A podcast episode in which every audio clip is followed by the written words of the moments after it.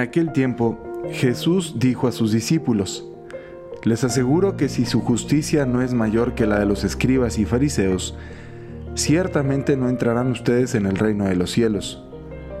Han oído que se dijo a los antiguos, no matarás, y el que mate será llevado ante el tribunal. Pero yo les digo, todo el que se enoje con su hermano será llevado también ante el tribunal. El que insulte a su hermano será llevado ante el tribunal supremo, y el que lo desprecie será llevado al fuego del lugar de castigo. Por lo tanto, si cuando vas a poner tu ofrenda sobre el altar te acuerdas allí mismo de que tu hermano tiene alguna queja contra ti, deja tu ofrenda junto al altar y ve primero a reconciliarte con tu hermano y vuelve luego a presentar tu ofrenda. Arréglate pronto con tu adversario mientras vas por él con él por el camino no sea que te entregue al juez, el juez al policía y te meta a la cárcel. Te aseguro que no saldrás de allí hasta que hayas pagado el último centavo. No sé si escuchen, pero parece que se desató Yumanji aquí en...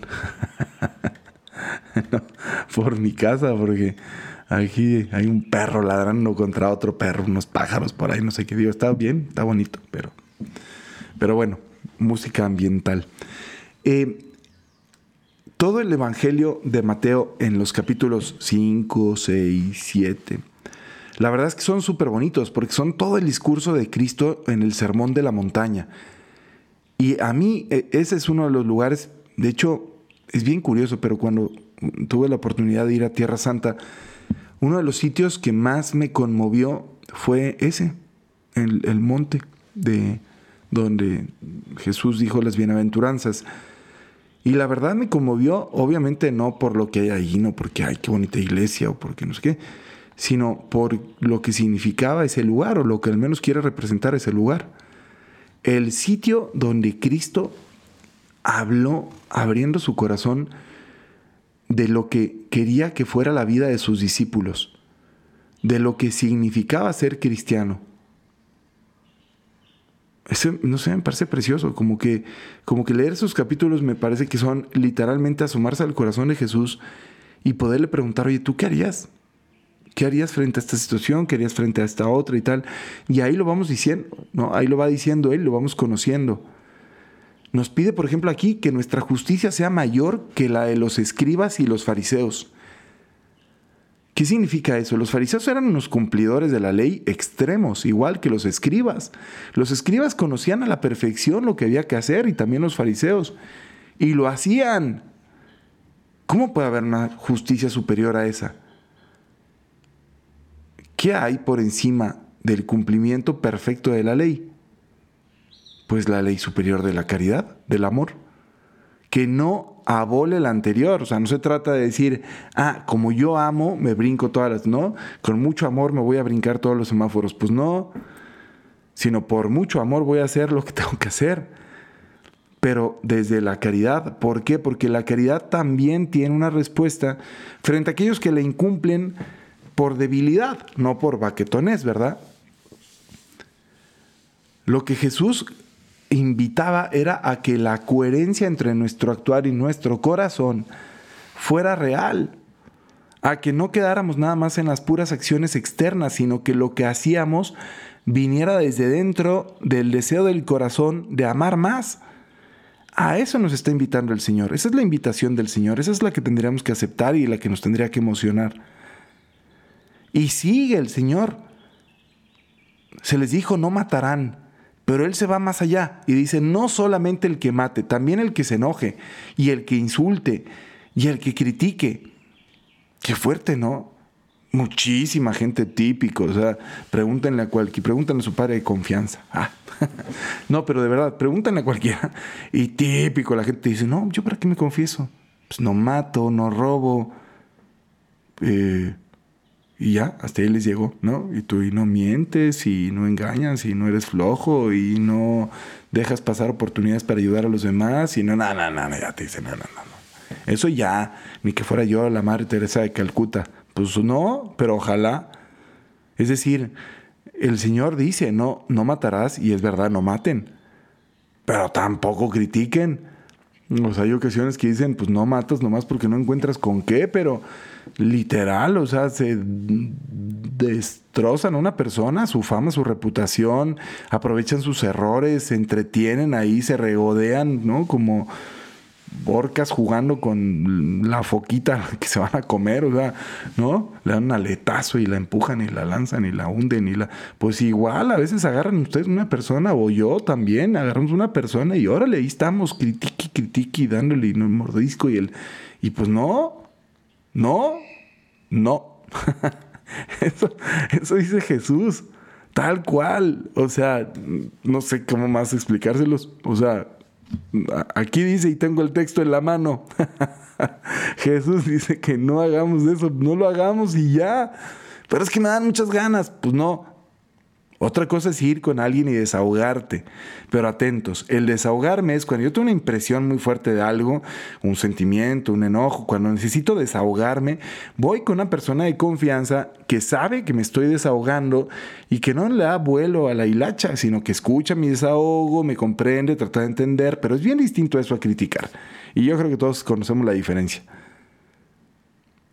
Reconcíliate con tu hermano antes de ofrecerme algo.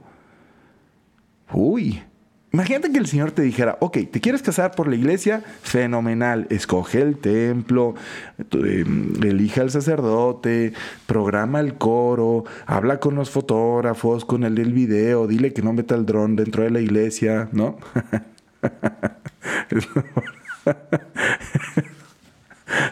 Esto por si, por si llega, por si llega a escuchar los oídos correctos, no, no hagan eso dentro del templo, no.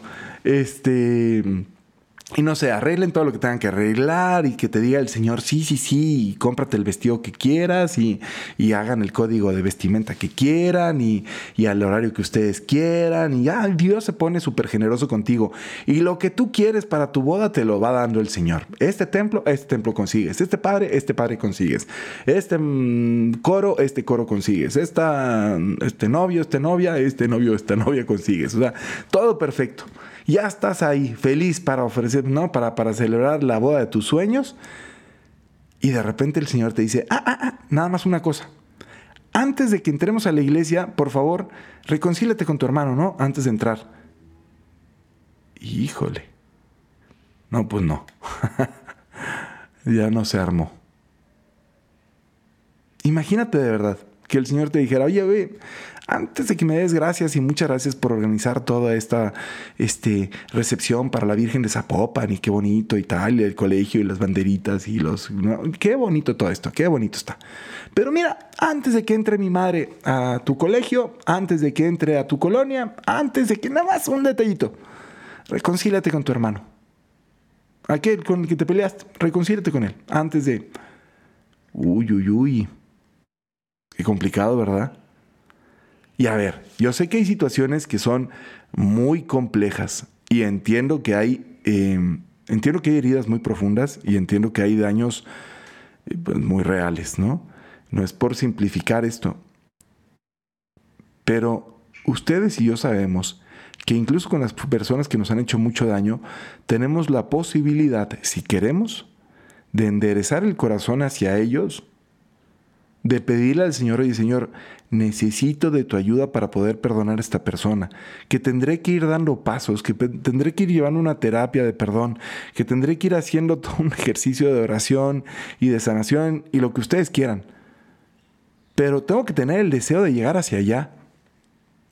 Hay personas que ya decidieron no reconciliarse, no se quieren reconciliar y empiezan a aprovechar cualquier conflicto, por más pequeño que sea, para hacerlo crecer y crecer y crecer y crecer y crecer. Cuidado, cuidado. Y luego cuidado también cuando compartan sus enojos familiares con los demás. Cuidado. Cuando hay un terremoto y se cae un edificio, hay gente que va a buscar a los supervivientes. Hay gente que va a buscar entre los escombros a alguien que haya sobrevivido. Pero también hay gente que va de rapiña. ¿Ok? Cuidado con quien compartamos las heridas que tenemos con los más cercanos. Cuidado cuando compartamos ¿no? los sentimientos de, enojo, de dolor, de tristeza que tengamos con nuestros seres más próximos.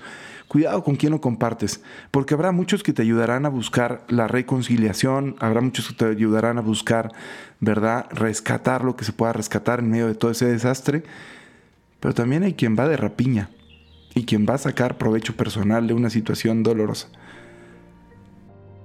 Que el Señor nos dé la sabiduría para saberlo seguir, ¿verdad?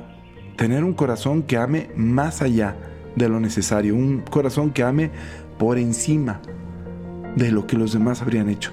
Que tengamos un corazón parecido al de Jesús. Que Cristo nos conceda esa gracia, que tengan ustedes un excelente día, pórtense muy bien, bye bye.